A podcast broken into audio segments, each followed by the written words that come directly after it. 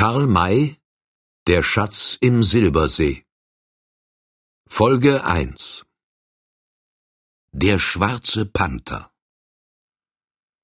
Es war um die Mittagszeit eines sehr heißen Junitags, als der Dockfisch, einer der größten Passagier- und Güterdampfer des Arkansas, mit seinen mächtigen Schaufelrädern die Fluten des Stromes peitschte.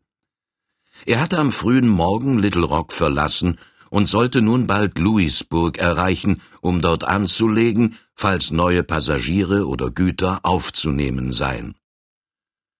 Die große Hitze hatte die besser situierten Reisenden in ihre Kajüten und Kabinen getrieben, und die meisten der Deckpassagiere lagen hinter Fässern, Kisten und anderen Gepäckstücken, welche ihnen ein wenig Schatten gewährten. Für diese Passagiere hatte der Kapitän unter einer ausgespannten Leinwand einen Bed and Board errichten lassen, auf welchem allerlei Gläser und Flaschen standen, deren scharfer Inhalt jedenfalls nicht für verwöhnte Gaumen und Zungen berechnet war. Hinter diesem Schenktisch saß der Kellner mit geschlossenen Augen, von der Hitze ermüdet, mit dem Kopfe nickend. Wenn er einmal die Lider hob, wand sich ein leiser Fluch oder sonst ein kräftiges Wort über seine Lippen. Dieser sein Unmut galt einer Anzahl von wohl zwanzig Männern, welche vor dem Tische in einem Kreise auf dem Boden saßen und den Würfelbecher von Hand zu Hand gehen ließen.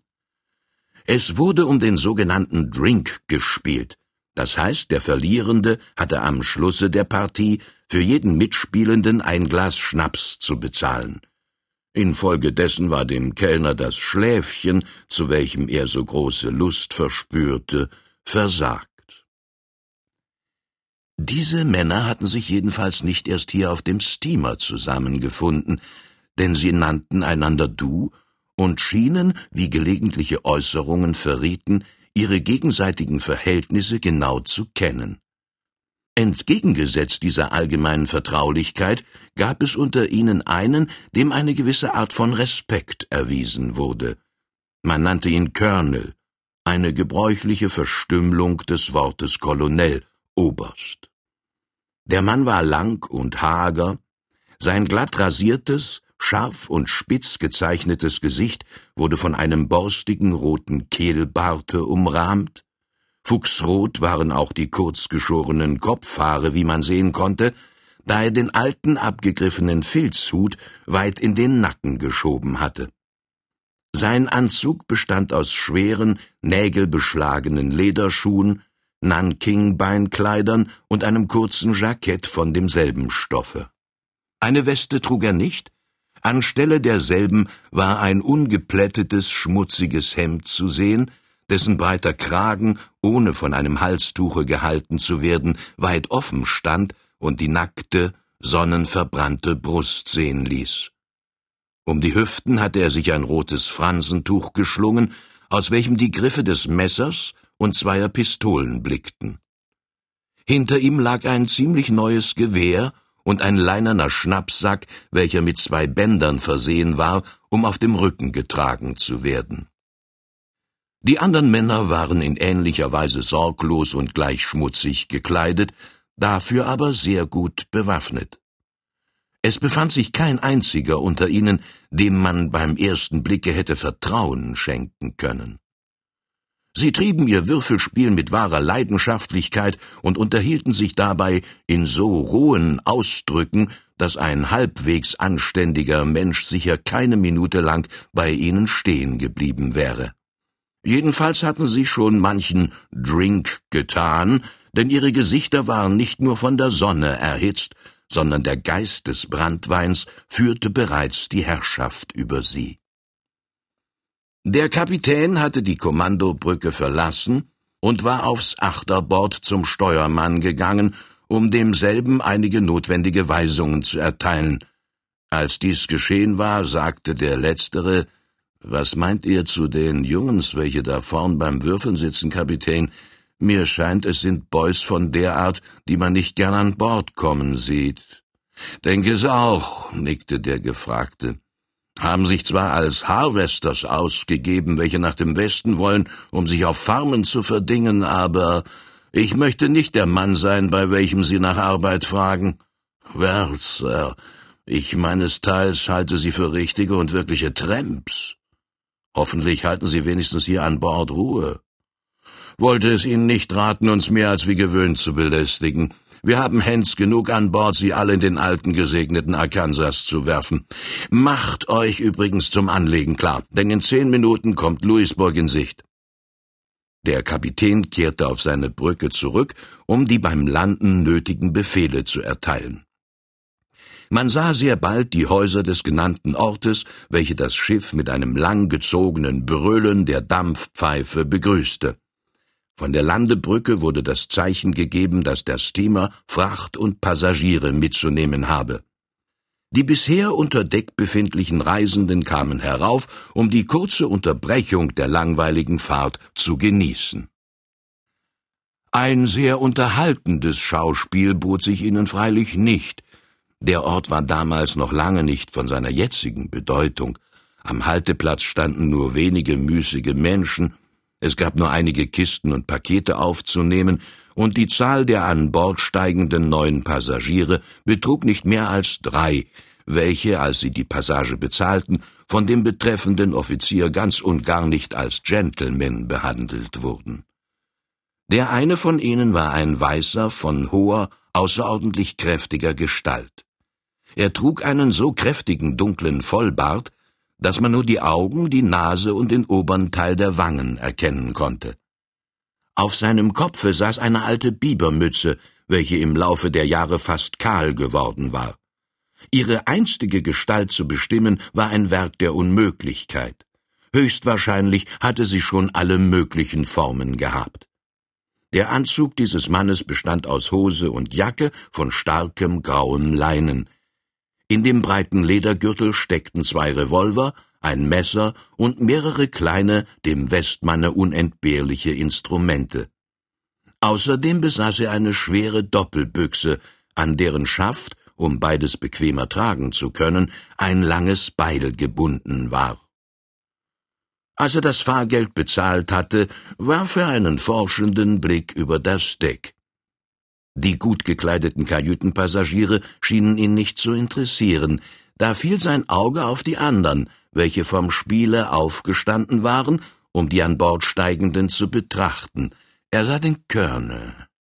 Sein Blick verließ denselben sofort wieder, als ob er ihn gar nicht bemerkt habe, aber er brummte, indem er die heruntergerutschten Schäfte seiner hohen Wasserstiefel wieder über die mächtigen Oberschenkel heraufzog, leise vor sich hin, behold, wenn das nicht der rote Brinkley ist, so will ich geräuchert und mit der Schale aufgefressen werden. Der Zweck, zu welchem er sich eine solche Schar von Boys zusammengetrommelt hat, ist sicherlich kein guter. Hoffentlich kennt er mich nicht. Derjenige, den er meinte, hatte auch ihn gesehen und gestutzt. Er wendete sich in leisem Tone an seine Gefährten. Seht euch einmal den schwarzen Kerl an. Kennt ihn einer von euch? Die Frage wurde verneint.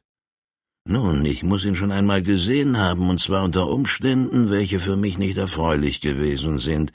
Es steckt in mir so eine dunkle Erinnerung davon. Dann müsste er dich doch auch kennen, meinte einer. Er hat uns angesehen, dich aber dabei gar nicht bemerkt. Hm. Vielleicht fällt es mir noch ein, oder noch besser, ich frage ihn nach seinem Namen. Wenn ich den höre, werde ich gleich wissen, woran ich bin. Gesichter kann ich wohl vergessen, Namen aber nicht. Machen wir also einen Drink mit ihm. Wenn er mittut? Das wäre eine schandbare Beleidigung, wie ihr alle wisst. Derjenige, dem ein Drink abgeschlagen wird, hat hierzulande das Recht, mit dem Messer oder der Pistole zu antworten, und wenn er den Beleidiger niedersticht, kräht kein Hahn darüber. Er sieht aber nicht so aus, als ob er zu etwas, was ihm nicht beliebt, zu zwingen sei. Pshaw! Wettest du mit? Ja, wetten, wetten, ertönte es im Kreise. Der Verlierer zahlt drei Glas für jeden. Mir ist's recht, erklärte der Colonel. Mir auch, meinte der andere, aber es muss Gelegenheit zur Revanche sein. Drei Wetten und drei Drinks. Mit wem? Nun, zunächst mit dem Schwarzen, den du zu kennen behauptest, ohne zu wissen, wer er ist, sodann mit einem der Gentlemen, die noch da stehen und nach dem Ufer gaffen. Nehmen wir den großen Kerl, der wie ein Riese unter Zwergen bei ihnen steht. Und endlich den roten Innsman, welcher nebst seinem Jungen mit an Bord gekommen ist. Oder fürchtest du dich vor ihm, ein allgemeines Gelächter ertönte als Antwort auf diese Frage, und der Colonel meinte in verächtlichem Tone, ich mich vor dieser roten Fratze fürchten, psch, oh, dann doch eher vor dem Riesen, auf den du mich hetzen willst. All Devils muss dieser Mensch stark sein. Aber gerade solche Giganten pflegen am wenigsten Mut zu haben und er ist so fein und schmuck gekleidet, dass er sicher nur in Salons, nicht aber mit Leuten unseres Schlags umzugehen versteht. Also, ich halte die Wette. Einen Drink von drei Gläsern mit jedem der drei. Und nun an das Werk. Er hatte die drei letzten Sätze so laut gerufen, dass sie von allen Passagieren gehört werden mussten. Jeder Amerikaner und jeder Westmann kennt die Bedeutung des Wortes Drink, besonders wenn dasselbe so laut und drohend ausgesprochen wird, wie es hier der Fall war. Darum richteten sich alle Augen auf den Colonel. Man sah, dass er, ebenso wie seine Gesellen, schon halb betrunken war, doch ging keiner fort, da jeder eine interessante Szene erwartete und gern erfahren und sehen wollte, wer die drei seien, denen der Trunk angeboten werden sollte. Der Colonel ließ die Gläser füllen, nahm das seinige in die Hand, ging auf den Schwarzbärtigen los, welcher sich noch in der Nähe befand und nach einem bequemen Platz für sich suchte, und sagte Good day, Sir, ich möchte euch dieses Glas anbieten. Ich halte euch natürlich für einen Gentleman, denn ich trinke nur mit wirklich noblen Leuten und hoffe, dass ihr es auf mein Wohl lehren werdet. Der Vollbart des Angeredeten wurde breit und zog sich wieder zusammen, woraus zu schließen war, dass ein vergnügtes Lächeln über sein Gesicht gehe. Well, antwortete er, ich bin nicht abgeneigt, euch diesen Gefallen zu tun, möchte aber vorher wissen, wer mir diese überraschende Ehre erweist. Ganz richtig, Sir. Man muss wissen, mit wem man trinkt. Ich heiße Brinkley. Colonel Brinkley, wenn's euch beliebt. Und ihr? Mein Name ist Großer. Thomas Großer, wenn ihr nichts dagegen habt. Also auf euer Wohl, Colonel. Er leerte das Glas wobei die anderen auch austranken und gab es dem Obersten zurück. Dieser fühlte sich als Sieger, betrachtete ihn in beinahe beleidigender Art und Weise vom Kopfe bis zu den Füßen herab und fragte Mir scheint, das ist ein deutscher Name. Ihr seid also ein verdammter Dutchman, hä? Nein, sondern ein German, Sir, antwortete der Deutsche in freundlichster Weise ohne sich durch die Grobheit des andern aufregen zu lassen. Euren verdammten Dutchman müsst ihr an eine andere Adresse bringen. Bei mir verfängt er nicht. Also Dank für den Drink und damit Hello. Er wendete sich scharf auf dem Absatze um und ging rasch davon, indem er sich leise sagte, also wirklich dieser Brinkley. Und Colonel nennt er sich jetzt. Der Kerl hat nichts Gutes vor, Wer weiß, wie lange man sich mit ihm an Bord befindet. Ich werde die Augen offen halten. Brinkley hatte zwar den ersten Teil der Wette gewonnen, blickte aber gar nicht sehr siegreich drein. Seine Miene war eine andere geworden, sie bewies, dass er sich ärgerte.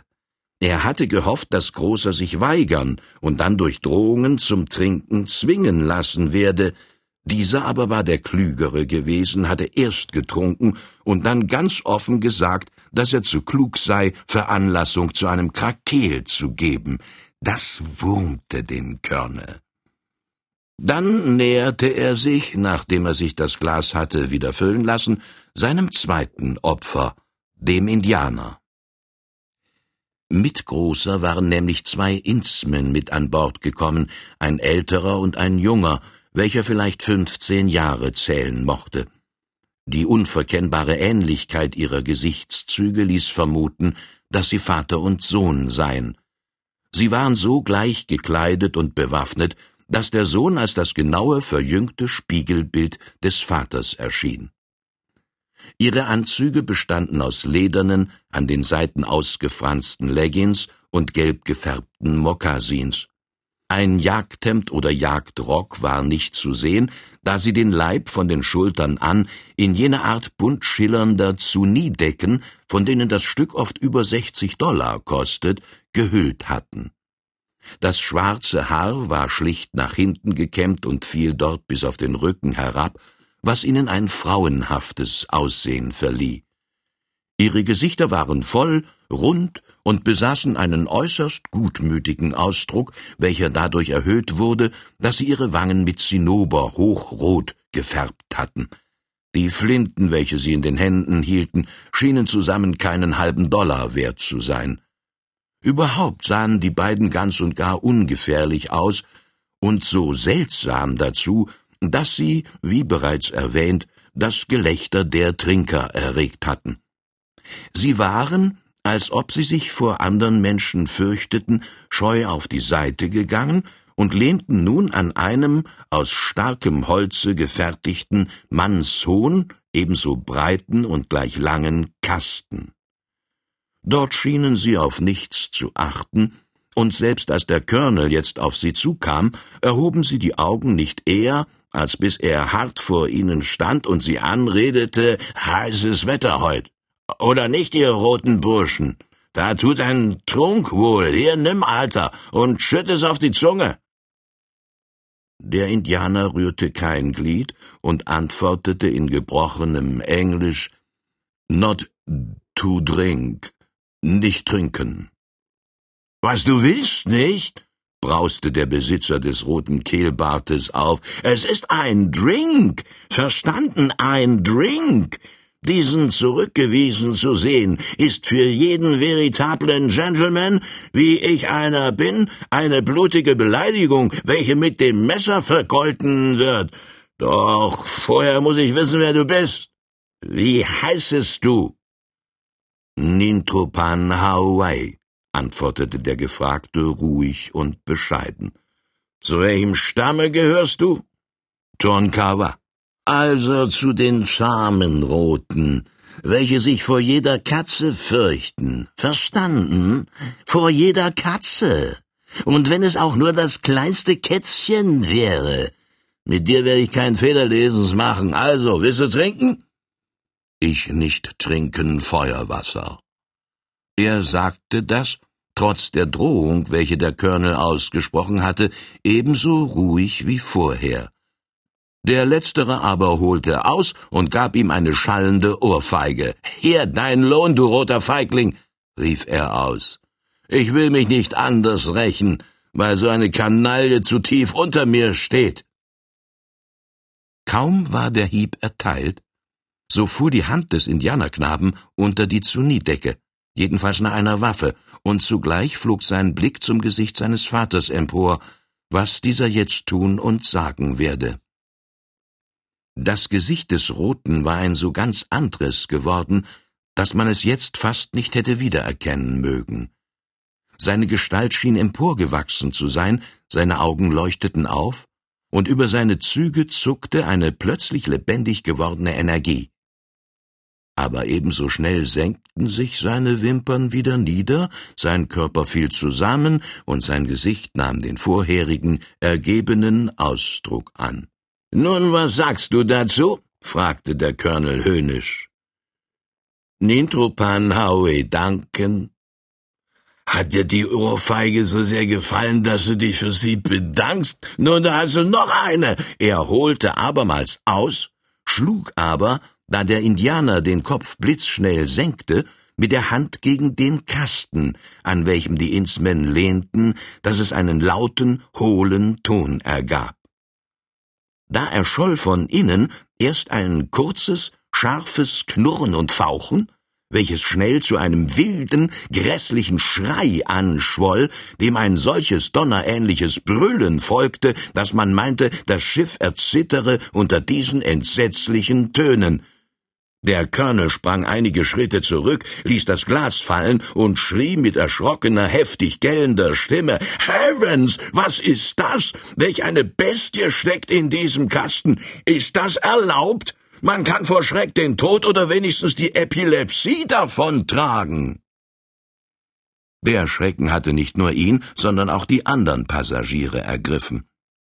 Die an Deck sich befindenden Männer hatten ebenso wie der Colonel laut aufgeschrien. Nur vier von ihnen hatten mit keiner Wimper gezuckt, nämlich der Schwarzbärtige, welcher jetzt ganz vorn am Bug saß, der riesenhafte Herr, welchen der Colonel zum dritten Drink einladen wollte, und die beiden Indianer.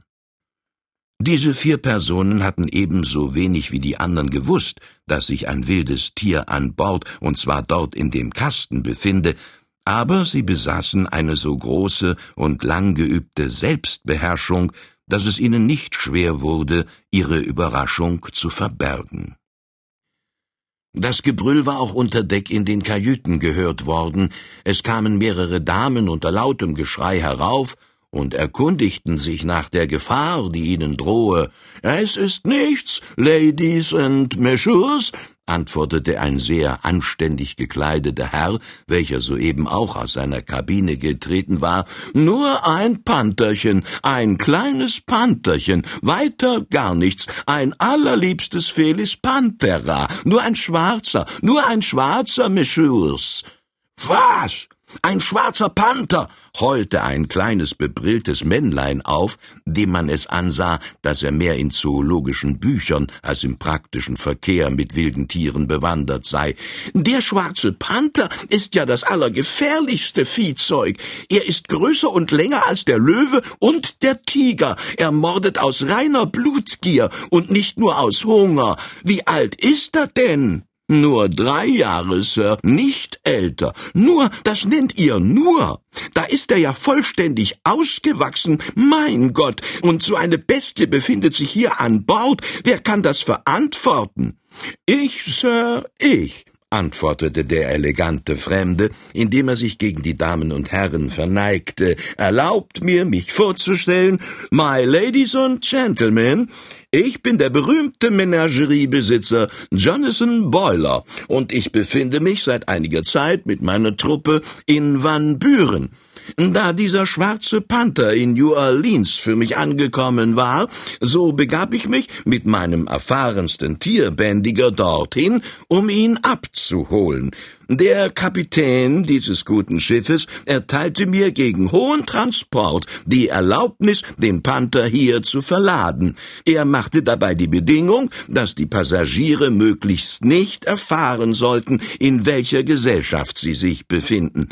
Darum fütterte ich den Panther nur des Nachts und habe ihm, bei Gott, stets ein ganzes Kalb gegeben, damit er sich so voll fressen sollte, dass er den ganzen Tag verschläft und sich kaum bewegen kann. Freilich, wenn man mit Fäusten an den Kasten schlägt, so wacht er auf und lässt auch seine Stimme hören. Ich hoffe, dass die verehrten Damen und Herren nun von der Anwesenheit des Pantherchens, welche ja nicht die mindeste Störung bewirkt, keine Notiz mehr nehmen. Was? antwortete der mit der Brille, indem seine Stimme fast überschnappte. Keine Störung bewirkt, keine Notiz mehr nehmen. Alle Teufel! Ich muss wirklich sagen, dass eine solche Anforderung noch nie an mich gestellt worden ist. Ich soll dieses Schiff mit einem schwarzen Panther bewohnen. Ich will gehängt sein, wenn ich das fertig bringe. Entweder muss er fort oder ich gehe. Werft die Bestie ins Wasser oder schafft den Kasten an das Ufer. Aber, Sir, es ist wirklich ganz und gar keine Gefahr vorhanden, versicherte der Menageriebesitzer. Seht euch nur den starken Kasten an. Und, ach was, Kasten, unterbrach ihn das Männchen. Diesen Kasten kann ich zersprengen. Um wie viel leichter da erst der Panther. Bitte mich sagen zu lassen, dass sich in dem Kasten der eigentliche eiserne Käfig befindet, den selbst zehn Löwen oder Panther nicht zu zertrümmern vermöchten. Ist das wahr? Zeigt uns den Käfig.